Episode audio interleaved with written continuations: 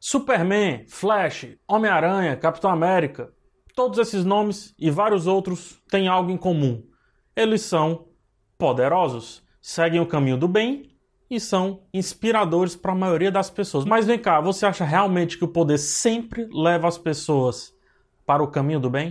É sobre isso que eu vou falar hoje aqui nesse vídeo e vou falar sobre uma visão muito pessimista que eu tenho do poder, ou melhor, é, dos feixes de poder que habitam a nossa sociedade, principalmente a partir do recorte dado ali da série Umbrella Academy, que logo vai, vai ter a sua segunda temporada estreando na Netflix, né? E para esse papo eu vou também me utilizar de heróis da Marvel, da DC Comics, né? Do livro Coração de Aço, muito importante, livro escrito pelo Brandon Sanderson, e também de alguns pensadores, como Michel Foucault, Maquiavel e Leandro Roque de Oliveira. Em Umbrella Academy, temos um grupo de crianças superpoderosas sendo reunidas por um senhor chamado Reginald Hargreaves. Ou se fosse em Cavaleiros do Zodíaco, ele seria o Mitsumasa Kido.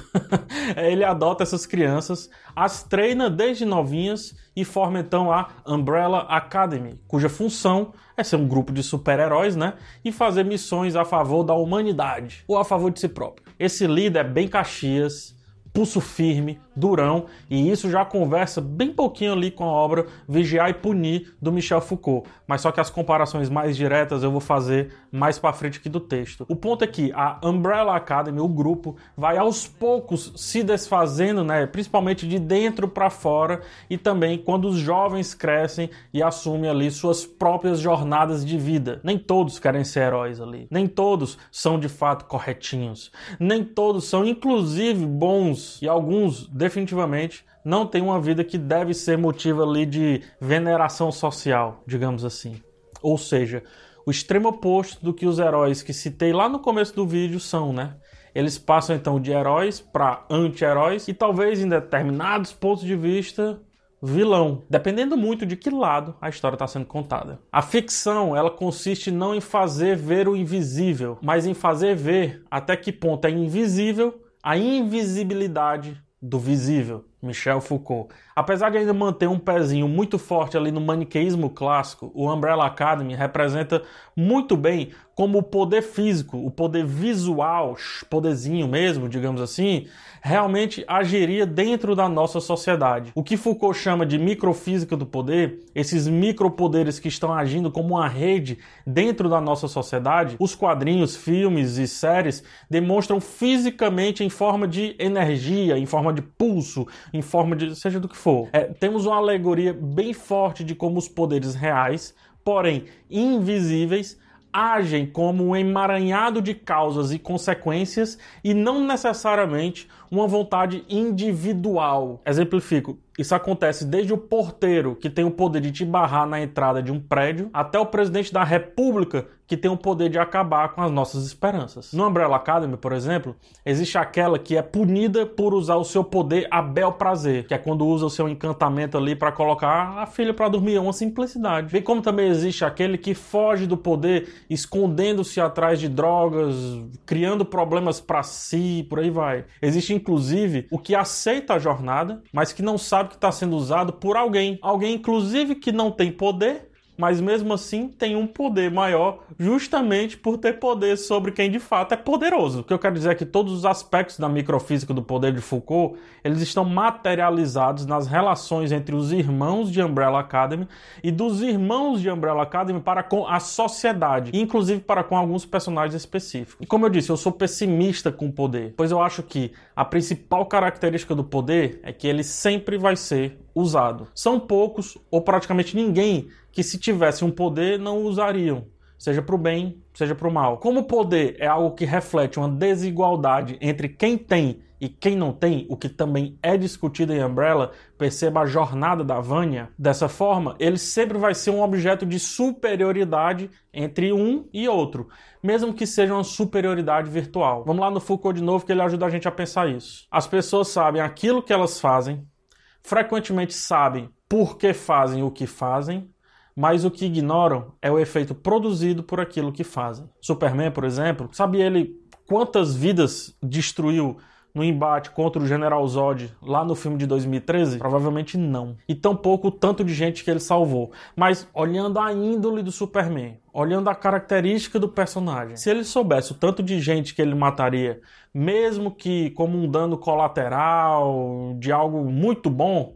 ele o faria? Alguns vão dizer que sim, outros vão dizer que não, mas olhando para quem é o Superman, a resposta é que, sei lá, 80% vai ser não. Isso eu estou falando de um cara que não representa o que eu acho que o poder geraria numa sociedade onde ele é quase único, quase um deus. Ou ele vai usar o seu poder supremo para o bem, apesar das consequências ruins, o que já não o torna mais 100% bom, né? Ou já não torna mais o bem algo pleno, ou ele vai optar por se retirar que é como ele faz ali no Reino do Amanhã, um quadrinho, é, e também em várias outras histórias. Pior, é, quais as chances de ele não se tornar um, um tirano, um controlador total, ao perceber que, mesmo fazendo bem, ainda assim está invariavelmente fazendo mal para tantos outros? Não é justamente assim que um Jedi vira Sith? Brandon Sanderson, um dos melhores autores de fantasia no momento, livros como Mistborn, Elantris, etc., ele começa o seu excelente Coração de Aço, que eu já indiquei aqui no canal,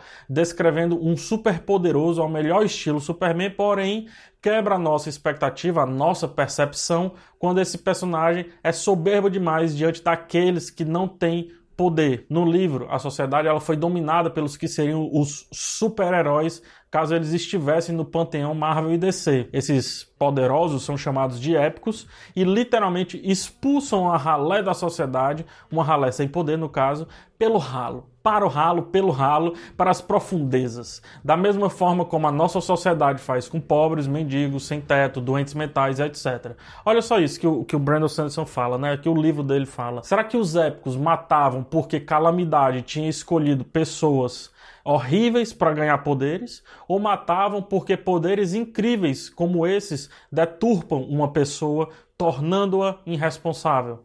Isso é um trecho do livro do Brandon Sanderson e calamidade, para ficar claro, é o evento que fez algumas pessoas ficarem ali é, poderosas. Eu vou pegar essas mesmas perguntas do Coração de Aço e vou fazê-las agora olhando para Umbrella Academy. O número 5 é uma má pessoa ou seu poder o fez ter ética levemente duvidosa? Vânia, a personagem da Ellen Page, é fruto ou é árvore? Maquiavel nos ajuda a fechar esse pensamento quando escreve que a ambição do homem é tão grande que, para satisfazer uma vontade presente, não pensa no mal que daí a algum tempo pode resultar dela. E aí eu vou voltar ao Foucault para linkar as referências de Umbrella Academy e do livro Coração de Aço. Em Vigiar e Punir, o filósofo fala que todo sistema de educação é uma maneira política de manter ou de modificar a apropriação dos discursos com os saberes e os poderes que eles trazem consigo. Não é à toa que a arquitetura de cadeias e escolas são bem parecidas. Não todas, é óbvio, mas são bem parecidas. Busque da sua memória. Na verdade, isso que o Foucault diz é, pode ser levado para vários caminhos. Mas aplicando a Umbrella Academy, os uniformes que o velho Hargreaves dá ao seu time de crianças, bem como o modelo escolar que ele, que ele adota, né, que, ele, que ele vinga, é, inclusive também o próprio nome Academy, que do inglês vem do, da tradução óbvia, academia, toda a força com que impõe o seu treinamento combina direitinho com o que observa Foucault. Deixe os corpos apropriados o suficiente para, aí sim, dominá-los mentalmente. Não a partir de um poder imposto, mas a partir de um poder trabalhado, um poder conquistado, um poder destilado. Ora, mais uma vez, Sir Reginald, Reginald Hargreaves, ele não tem poder algum, mas acaba sendo o maior poderoso por ter em suas mãos vários poderosos de fato. Inclusive, Foucault aponta também que família é uma dessas instituições onde essa rede de poder funciona tal como uma escola, um quartel, seja o que for. Por isso que, ao se desamarrarem do seu pai adotivo, a única coisa que a maioria dos, dos jovens ali, né, os outrora jovens, é, gostariam era de, de fato, voltar a serem heróis. Eles parecem, inclusive, não querer usar o poder se não for a bel prazer, se não for para si. Durante toda a temporada, por exemplo, eles estão buscando ali se convencer se realmente vale ou não a pena lutar a favor de algo maior do que eles, lutar a favor do mundo, da família, da vida, do tempo, dos irmãos, das pessoas, né? Enfim, de todo mundo. Será que vale a pena? O número 2, lá do Umbrella Academy, coloca muito mais empenho, por exemplo, numa jornada pessoal do que em uma jornada global. É, já percebeu isso já? O que Superman nos ensina é que quem vence adquire o status quo do poder no cenário observado. Afinal, a gente viu a história do Superman a partir de alguém que tinha poder e estava no caminho do bem, apesar de de alguns pesares ali que irritou o Batman no famigerado Batman vs Superman. Mas enfim, o Brandon Sanderson escreve que há coisas maiores que os épicos, a vida, há amor e a própria natureza. Onde existirem vilões, existirão heróis. Eles virão. É fato, eles virão.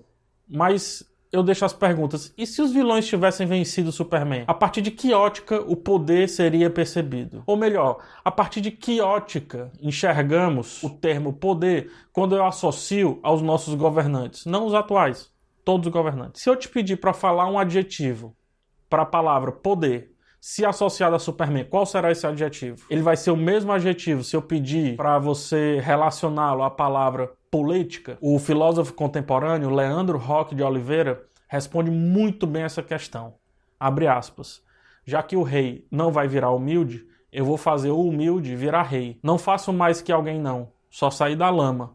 Os que caiu foi porque confundiu respeito e fama. Leandro Roque de Oliveira, o Emicida. E eu termino dizendo que poder a quem já sabe o que não pode.